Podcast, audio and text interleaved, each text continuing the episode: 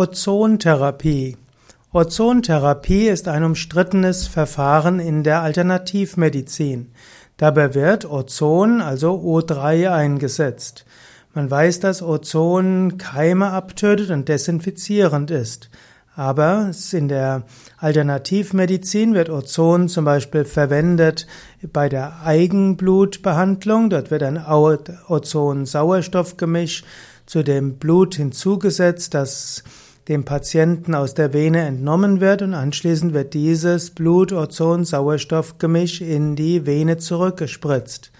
Es gibt auch die sogenannte kleine Eigenblutbehandlung und es gibt auch die sogenannte rektale Begasung und es gibt da auch noch die äußerliche Auftragung von ozonisiertem Olivenöl auf infizierte Wunden.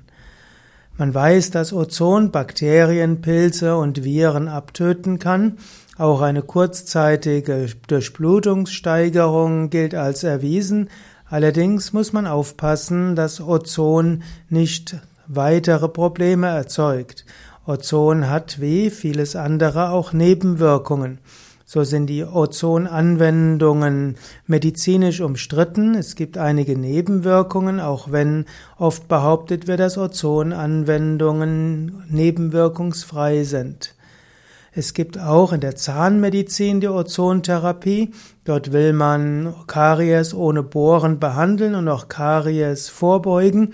Das ist sicher ein interessantes Verfahren, aber es gibt bis jetzt noch wenig äh, medizinische Studien dafür.